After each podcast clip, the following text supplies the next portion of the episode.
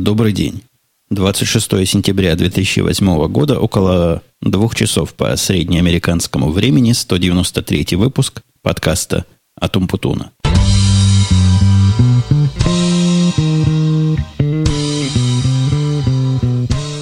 Сегодня я сел записывать тоже несколько позже, на день позже своего оригинального плана и свой обеденный перерыв, потому что вечером, как я оригинально, собственно, и собирался с утра записывать подкаст, то есть с утра я собирался записывать его вечером, вот что я пытаюсь сказать, не получится, жена назвала гостей. А когда гости, сами понимаете, этот подкаст точно записывать не получается, но, может быть, получится янки после пьянки записать. Э, кстати, по поводу Янки после пьянки, я не знаю, обратили ли вы внимание и следите вы за моим твиттером, который слэш Умпутун, соответственно. И я там дал знать о том, что мы вместе с Янки записали выпуск. Давно мы не писали на пару. То есть давно он ко мне в гости не приходил с целью записать. Выпуск получился, на мой взгляд, удачный. Жена моя его послушала и говорит, хорошо получилось, с удовольствием. А обычно она наше творчество не слушает. Ну, мое не слушает точно, потому что, говорит, слишком-то у меня – заумно-профессиональные темы. Хотя, возможно, ей стоит и попробовать. Это я так пытаюсь вам прорекламировать его ненавязчиво, так что если вдруг не слыхали, на Арподе он там вполне доступен. И если в наше повествование будет вырезаться звук газонокосилки, не пугайтесь особенно, это не у вас проблема. Это один из моих ближайших соседей тут решил траву покосить. Ну, это такая явная специфика записи в течение рабочего дня. Ну, ну, с вами мы уже определили, что время единственное возможное. Пожалуй, сегодняшний свой разговор я начну с того, что удивлюсь. Удивлюсь некому факту, уже не первый раз происходит, не первый, но второй. Страннейшее такое событие, даже пристраннейшее и несколько меня удивляющее и ограничивающее в разговорах с вами, дорогие слушатели. Вот уже второй раз за последние, наверное, месяца два – то, что я в частном порядке говорил просто людям, которые находятся у меня в контакт-листе, я, я не помню, кто они, я не помню, как они туда попали, но просто люди, с которыми я время от времени общаюсь, судя по истории сообщений. Так вот, говорю я им совершенно простые вещи, которые они меня спрашивают, какие-то вопросы, какие-то ответы хотят получить. Под тем или иным соусом озвучивают у себя в подкастах или у себя в блогах. Я не знаю, насколько это хорошо или насколько это плохо, меня это удивляло – меня это удивляет, потому что явно разговор такой личный был, разговор по АЭМу, и я бы считал все-таки правильным, если бы спрашивали разрешение на публикацию этих разговоров, потому что получается немножко странно. Теперь я три раза подумаю, что сказать вам в ответ на простой вопрос, потому что некоторые, некоторые из вас, на мой взгляд, злоупотребляют моими ответами. Давайте дальше в сторону злоупотреблений пойдем. Тут у меня очень любопытная тема и очень любопытный случай произошел – Случай произошел не в этом подкасте, а в подкасте Радио Ти. Напомню, это наш подкаст выходного дня radio-t.com по субботам. Записываем со своими коллегами, коллегами из Яндекса и приходящими гостями. Ну так вот, в этом подкасте, а даже не в самом подкасте, а в после подкасте, у нас там есть такое после шоу, я посетовал коллег Бобуку на случай, когда, я не знаю, слышали вы или нет, поэтому я кратенько перескажу – когда мне пришло письмо от одного из партнеров этого самого Яндекса с удивительнейшим текстом. Текст удивленный был в смысле, удивительный был в смысле русского языка. Там они сообщали любезно, что выплату вовремя произвести не могут, но если все-таки мне вовремя надо, они могут пойти навстречу. Вот, собственно, вокруг этого, этой фразеологии, вокруг выбора подобной лексики и подобного стиля донесения своей мысли я там и позлобствовал. Причем позлобствовал, не называя от кого это пришло, да и сейчас я не называю, не потому что боюсь какой-то ответственности, не потому что хочу их как-то выгородить. Название у меня не на языке, захожу на этот сайт раз в месяц, и поэтому название этого собственного партнера не помню. Там я по этому поводу, как я уже и выше сказал, позлословил чуть-чуть, и пришло от них письмо. Письмо с заголовком «Передергивание клевета». Заметьте, какая стилистика замечательная. Просто таки звенит наручниками – и каким-то уголовным кодексом в этом названии позвякивает. Так вот, о передергивании клевете в последнем выпуске «Радио Ти». У нас с этим товарищем, который, или с господином, который мне писал, получился довольно забавный разговор, где я говорил, какая что, собственно, клевета, какое передергивание, вы как-то не очень с русским языком. Видать, ребята, дружите, если такую фразеологию и такие обороты используете. Мне кажется, никто никого не убедил – но само по себе событие мне показалось любопытным, любопытным, которое показывает мощь языка и какое-то неадекватное его воздействие в случае неправильного применения. Ну, согласитесь, передергивание клевета – это сильная фраза в этом смысле, с одной стороны. С другой стороны, идея не заплатить деньги вовремя, а потом пойти навстречу, то есть сначала сделать плохо, а потом как было, и в результате будет всем хорошо, она тоже диковата и, и тоже как-то здесь не так сформулирована. Я даже, как человек конструктивный, предложил своему собеседнику более адекватные, на мой взгляд, с точки зрения русского языка формулировки, но, похоже, он не понимает. Не понимает, о чем я говорю, и не понимает, что это не просто неудачный набор слов, а набор слов, который меняет весь смысл. Скорее всего, на эту тему мы подробно позлословим и пообсуждаем в Радио Ти, скорее всего, в после шоу Радио Ти. Так что приходите туда послушать, если вам эта тема и дальнейшее развитие интересно. Следующая тема, она не то что новая, она вечная тема. Я ее затрагиваю постоянно в своих выпусках. Ну или, во всяком случае, в прошлом очень часто я ее затрагивал. Это тема того, что я называю воровства. А как меня тут поправляют, и у меня путаница в голове, и воровство не является воровством, то, о котором я говорю, а является всего лишь незаконным копированием. Здесь два события случилось. Даже не события, а такие микрособытия, мини-ивенты произошли. Во-первых, как я жаловался в подкасте Tips, сайт которого не примену прорекламировать и здесь tips.com.com, подкаст про звукозапись. Так вот, сказал я там, что программа моя звукозаписи прохудилась, но не об этом сейчас разговор. А разговор о том, что кинул я клич, по-моему, кинул этот клич в Твиттере о том, что пора, пожалуй, собирать деньги народа на, на новую программу. Сказать по правде никто особо не откликнулся, то есть там есть какие-то минорные пожертвования, но ничего серьезного, которого хватило бы на приобретение этой программы нет. Но зато я получил несколько, с одной стороны, неожиданных, а с другой стороны, ожидаемых результатов. Два слушателя, наверное, от чистой души прислали мне ворованные копии этого самого Logic Express, о котором я там говорил – и даже были, по-моему, удивлены, когда я отказался использовать эту программу и сказал, что мне это не совсем подходит. Еще человек пять предложили мне ссылочку, где это дело скачать. Но, видимо, это слушатели новые, не знают мое отношение к подобным вещам. Я отношусь к этому довольно сурово и довольно однозначно. Несмотря на то, что, как мне на Хабре сказали, где была вторая подобная тема, там один из авторов, один из писателей собирал деньги на покупку книги. В этом контексте я не вижу особой разницы между украсть эту книгу, то есть выкачать бесплатно, либо купить по доллару, как он там предложил. То есть книга стоит 30 долларов, 30 человек он соберет, и по доллару, значит, они честно книгу купят. Хотя, вы знаете, мое немножко двоякое отношение к покупке книг и к библиотекам, к этим к электронным. Мы как-то об этом уже говорили, но, тем не менее, в этом контексте, мне кажется, два случая примерно про одно и то же – что бы там ни говорил Уголовный кодекс о разнице между воровством и незаконным копированием, в моем понимании это примерно одно и то же. Давайте не будем крючкотворами. В обоих случаях, мне кажется, имеет место незаконное присвоение чужой собственности или результатов чужой работы, поэтому я не буду тут спорить с молодыми и не очень молодыми юристами. Мне оно кажется примерно одним и тем же, и я как раз пытаюсь эту мысль донести аудитории, слушателям, то есть вам, и пояснить, что предлагать мне ворованные программы или деньги с ворованных кредитных карточек или чужие шапки, снятые в подъезде с головы незадачливых их бывших владельцев, для меня это примерно одно и то же, поэтому давайте не будем вы предлагать, а я не буду тогда вынужден вам отказывать в приеме этих сомнительных даров. Ну, давайте совсем уже в другую сторону, менее поучительную, менее пафосную – и я давно хотел вам рассказать, что столкнулся с новым способом доставки аудиоконтента, именно радиоконтента. Как вы знаете, я в последнее время слушаю всякие американские радиостанции. Вот на Fox News была в последнее время реклама сервиса, о котором я даже не подозревал, что такие бывают.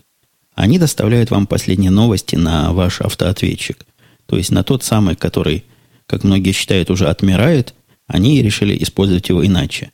Я так понимаю, звонка на ваш телефон не происходит, а запись оказывается прямо на почтовом ящике, вот на этом аудио мейлбоксе вашего провайдера. То есть, наверное, они с телефонным поставщиком услуг договорились и прямо туда файлики свои засылают. Согласитесь, услуга интересная, хотя, хотя, наверное, интересна для тех, у кого, кроме сотового телефона, никакого средства ничего послушать нет, потому что у тех же ребят есть прекрасно оформленный и регулярно выходящий подкаст. Но за догадливость и за нестандартное использование голосовой почты, я думаю, Fox News и, и всякие другие, которые подобным образом свои аудио распространяют, заслуживают нашего с вами одобрения и поощрения. По поводу радио давайте дальше пойдем. Я высказался в Твиттере. Удивление малое. Малое удивление, слушая эхо, то есть эхо Москвы в онлайне, как раз попал случайно на передачу. По-моему, там она глубоко ночью ушла.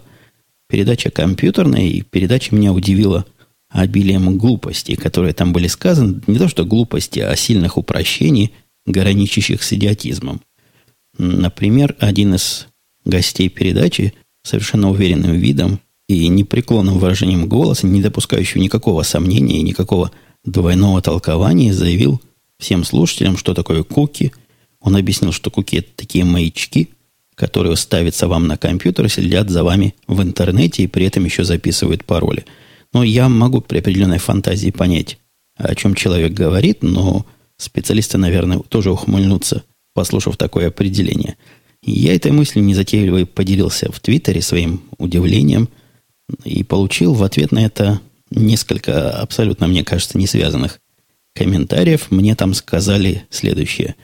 Следующее, что задуматься меня заставило. Сказали, если они вот такие дилетанты в области компьютеров, может быть, и в своей профессиональной области они тоже дилетанты и тоже такую же ерунду несут. Это хороший вопрос, над которым надо задуматься. И я порой задумываюсь о таких вопросах, глядя фильмы, те фильмы, которые я могу понять, что глупости показывают. И с ужасом думаю, какие же глупости показывают во всех остальных фрагментах, которые я считаю более или менее достоверными или не смехотворными хотя бы, в которых я ничего понять со своей стороны не могу. Ну, например, когда компьютерные глупости в фильмах показывают, я вечно над этим смеюсь и с вами этим смехом делюсь.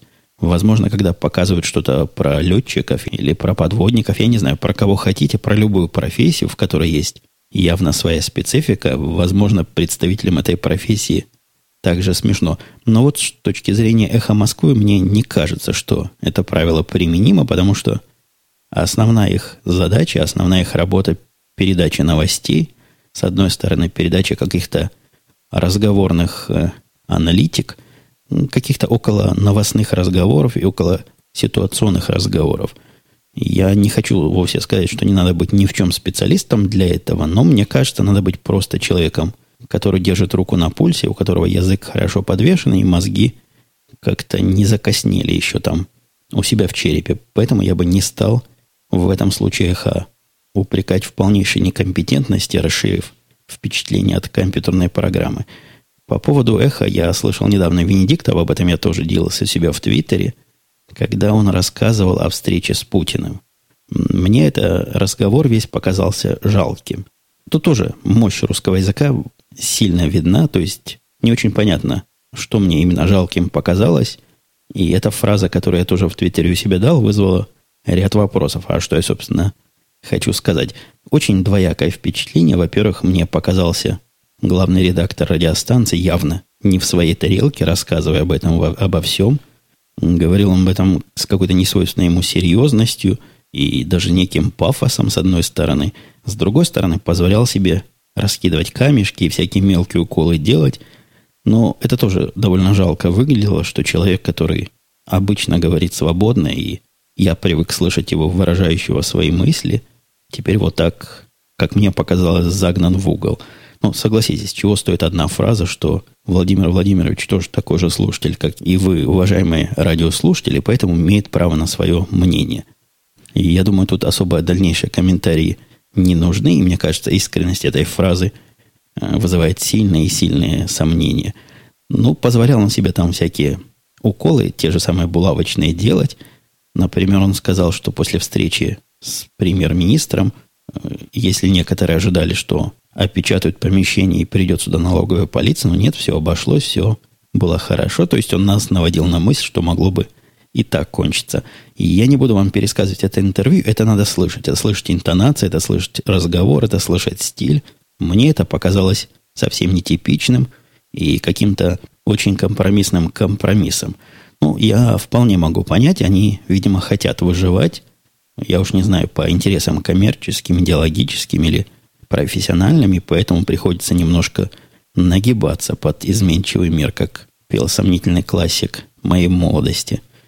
Все желающие полную запись этого отдела и даже расшифровку, то есть текст, могут найти на сайте Эхо. Я вполне допускаю, что вы со мной не согласитесь, но какие-то мои струны оно задело именно вот в таком рассказанном выше ключе.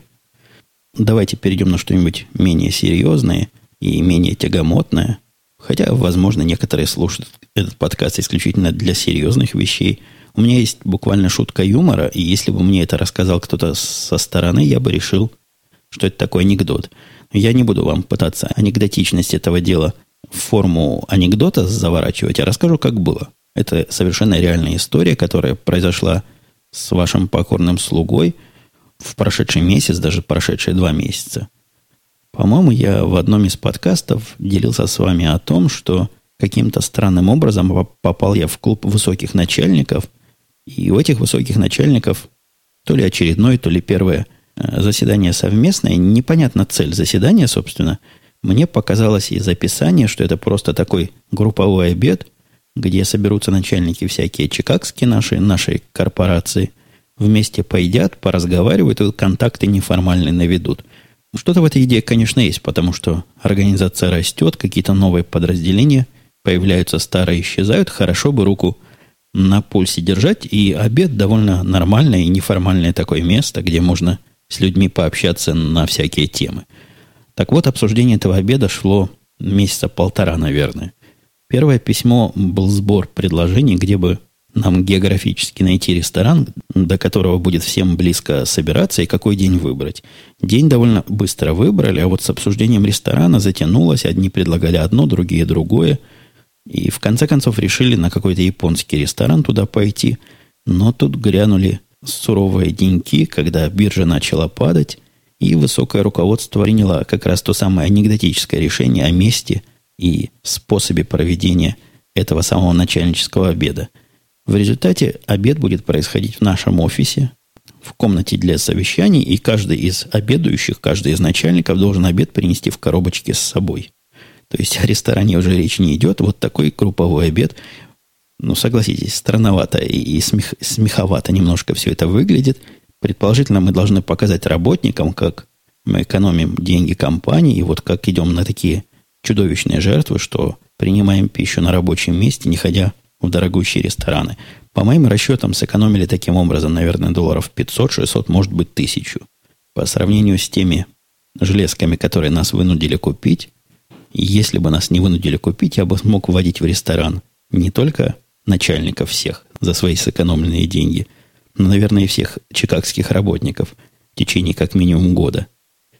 Да, вот по поводу того НАСА, который я говорил, устройство для хранения данных, такие нас заставили купить дорогой альтернативный вариант, не самый дорогой, не тот, который стоит под четверть миллиона, но тоже, дай бог, каждому цена раз в 10 дороже того, что мы нашли, и того, что нам показалось достаточным.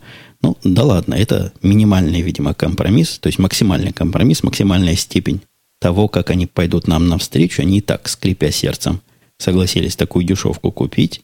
Ну вот будем теперь жить с таким дорогущим устройством. Учения, о которых я говорил, они происходили, учения вот этого ГО, но оно не совсем гражданская оборона, а учение на случай наступления Unspeakable Event. Вы помните, я отмазался от руководства этим делом, отмазался от заместителя руководства, и поэтому смотрел на это событие так со стороны. Смотрел со стороны по двум причинам. Во-первых, учение оказалось с одной стороны обязательно, с другой стороны явка людей добровольно им важнее, чем формальный день проведения. Таким мудреным способом я хочу сказать, что из-за того, что в этот день некоторые люди были в отпуске, некоторые болели, вот те, которые не смогли в этот день прийти, смогут потренироваться в другой. Меня как-то и весь мой отдел записали на другой день, поэтому мы смотрели на весь этот пир духа, на, на все эти гражданские учения со стороны. Офис, я вам скажу, парализовало, наверное, часа на три. Сначала ходили, собирали всех этих орлов, вылавливали из всех закоулочков, и все сидели в большой комнате, ждали, пока соберутся абсолютно полный состав, списочный, людей, учитанных там в ведомостях, и довольно долго они собирали. Часа полтора только пытались всех собрать, кто на обед ушел, кто еще куда ушел. В течение полутора часов всех собрали, и после этого они там чего-то еще часа два делали. Ну, согласитесь, после того, как полдня на смарку пошло, что-то производительное этим ребятам может делать трудно. Вот такое примерно и нас ожидает, но в этот день я точно буду работать в удаленном режиме и буду принимать участие в этих учениях по телефону, да и своих орлов предупрежу, чтобы не выходили на работу в этот опасный и бестолковый день. Слушатель с непереносимым ником Румпельштилсен Штилшен говорит, в одном из подкастов радио Ти вроде выделились сильным впечатлением от произведения «День опричника Сорокина», но так толком ничего не сказали, что и почему. Имелся в виду радиоспектакль или книга. Давайте здесь остановлюсь. Я даже не знал, что есть радиоспектакль. Конечно, я говорил о книге – тем не менее, пишет дальше слушатель с непередаваемым именем, слегка непонятно, что именно там особого. В отличие от того же Пелевина, ой, Пелевин он немножко неправильно написал, Монра по сюжету напомнил. Спасибо. Э, спасибо и, и Рампель Стильшину за вопрос.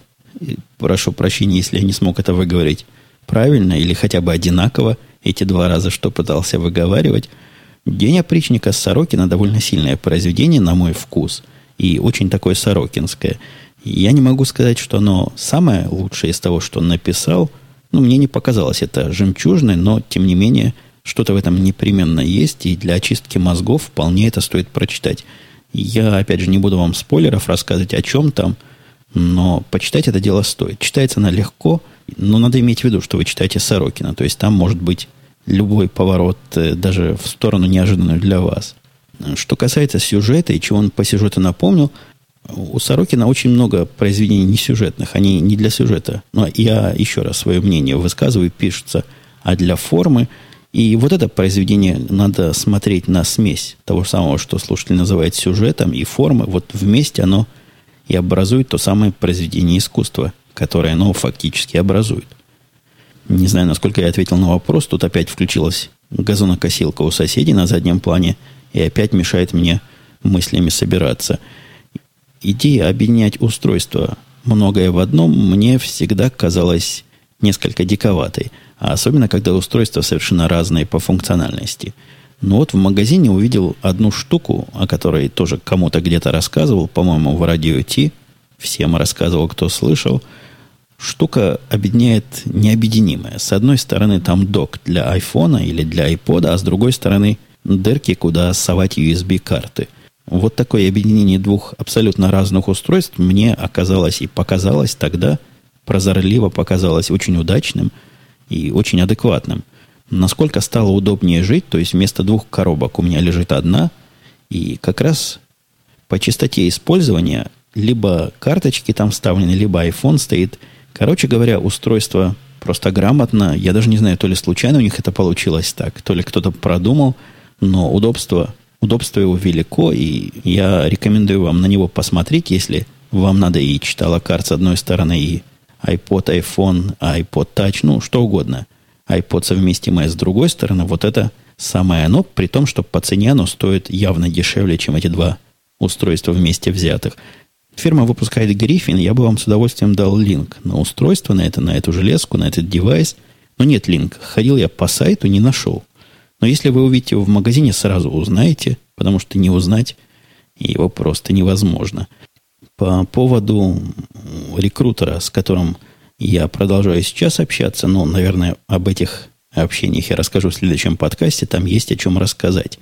По поводу его странной манеры, Эй, Тимофеев говорит, а у меня шпионская версия странной манеры речи рекрутера. На самом деле, пишет и Тимофеев, проговаривал он фразы в миниатюрный микрофон, который может фиксировать звук только на близком расстоянии, и получал подсказки из Центра управления полетами. Я бы добавил, получал подсказки в наушник, который ему вмонтирован в мозг. Ну, версия, конечно, шпионская, хотя, возможно, что-то в этой версии есть. Я узнал, что в процессе разговора с ним наш разговор эта тетка, которая является его начальником, прослушивала на параллельном телефоне. Они это и не скрывали, собственно, он такой стажер, и поэтому его проверяй, но доверяй. То есть доверяй, но проверяй. Вот она его и проверяла. Зачем он повторял фразы? Еру. Еще один слушатель, к сожалению, не зарегистрирован. Я на этом месте еще раз напомню. Прошу вас всех зарегистрироваться по возможности, потому что есть шанс, что анонимные комментарии я со временем могу прикрыть. Так вот, Юро говорит, молодой рекрутер использовал очень неумело технологию Active Listening, которая должна расслабить собеседника и помочь выудить побольше информации. Я, честно говоря, с такими технологиями психического воздействия не знаком. Я не могу сказать, что я в них верю или не верю, но если вот эта технология, я даже не представляю, как ее умело использовать. Если бы мой собеседник повторял за мной даже как-то менее агрессивно эти фразы, все равно бы было заметно. Хотя, возможно, есть специалисты по этому самому активному слушанию. Если есть, примерно в двух словах расскажите в комментариях, а как бы это надо было делать. Я могу представить, что, наверное, было бы человеку приятно слышать, когда ему отвечают его же оборотами или его словами. Может быть, в этом суть технологии нет. Я не буду тут гадать. Если знаете, подскажите. Я думаю, и слушатели будут вам благодарны. Гегемон спрашивает вопрос. А на работу вы берете только в определенные месяцы? Почему так? А если требуется работник вот сейчас, но не сезон? Ну, нет, никаких сезонов календарных нет, просто есть, есть своя внутренняя логика, когда у нас освобождается такая позиция, на которую можно взять человека. Позиция не у нас освобождается, а где-то в высоких кругах, в высоких сферах проходит перестановка, и нам говорят, сейчас можно. Сейчас можно одного, двух, трех, десять, а иногда нельзя. К сожалению, в последнее время чаще нельзя, чем можно, поэтому мы хватаемся за эту возможность, и даже если нам прямо сейчас никто не нужен, вполне, вполне можем начать процесс и взять кого-то про запас. Если нужен нам человек прямо сейчас, а взять постоянного нельзя, ну, вы слышали мои рассказки, как я мучаюсь со временными работниками, как пытаюсь от контракторов получить хоть что-то. Джон пишет, спасибо за подкаст, у меня вопрос относительно тяжелых столов. Сколько людей их тащили. Это в прошлом подкасте разговор шел о том, что студенты радиотехнического Таганрогского института тащили, воровали столы, которые были настолько тяжелые, что даже в те дикие времена, лихие времена их не приковывали, не предполагая, что кто-то эту тяжесть утащит. Вот и Джона вопрос интересует, а сколько ж надо, чтобы тащить? Если честно, пишет Джон, когда услышал, как-то даже опешил. Звучит удивительно. Но видите, и владельцев этих столов, и Работников кафе, видимо, это тоже настолько удивляло, что им в голову не приходило приковать это хозяйство.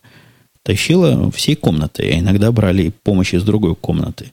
Я помню тот стол, что стоял не, не в той комнате, в которой я жила, а в соседней, тащили в шестером. То есть четыре одновременно его несли, и двое были на подмене, на, давая время на отдых очередной паре. Вполне все это делается, главное, коллективным образом и организованно – акцию провести.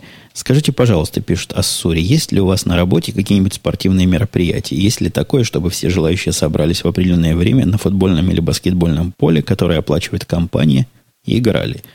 А если есть, участвуете ли вы в таких играх?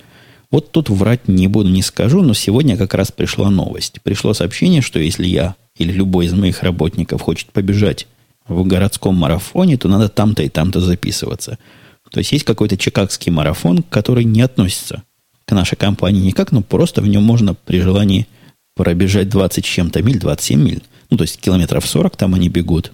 Хотя вы можете догадаться, что подобное желание у меня возникнет вряд ли. Что же касается спортивных мероприятий или спортивных залов, тут мы с вами пересекаемся. Как у вас произошла монетизация, так и у нас здесь. Это все монетизировано. Если почитать список всяких скидок, которые работникам положены, то там можно найти массу скидок на спортивные мероприятия, на, даже на спортивную обувь, спортивную одежду. То есть компания вот так финансирует это дело не путем строительства спортзалов, а путем облегчения этой финансовой ноши.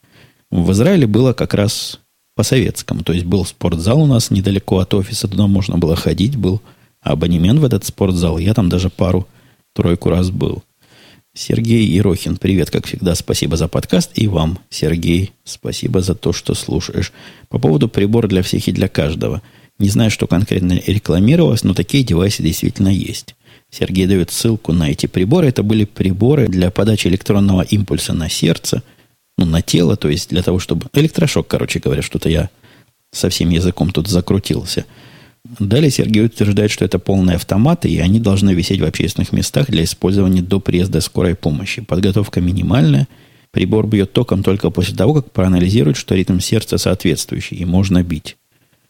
Все-таки все равно стрёмно. Я такой прибор видел у нас в спортзале, и он действительно там висит рядом с пожарным краном, но мне почему-то казалось, что если вдруг у кого сердце остановится, то не каждый должен его снять, а, например, человек с медицинским образованием – ну, хотя бы медбрат какой-то, или хотя бы работник этого комплекса, который прошел соответствующую подготовку, соответствующий курс, мне не казалось, что это для любого.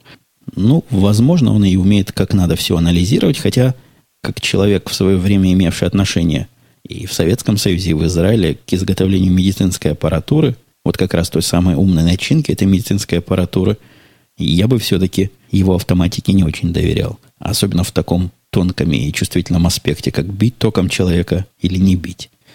Неуронис, говорит, хотелось бы подробнее про Таганрог услышать. Сам закончил в прошлом году ТРТУ, теперь Южный федеральный университет, учусь в аспирантуре. На каком факультете вы учились, на какой кафедре, какие воспоминания остались об учебе. И я время от времени туда, в глубокие воспоминания погружаюсь, так что Неуронису путь в старые подкасты.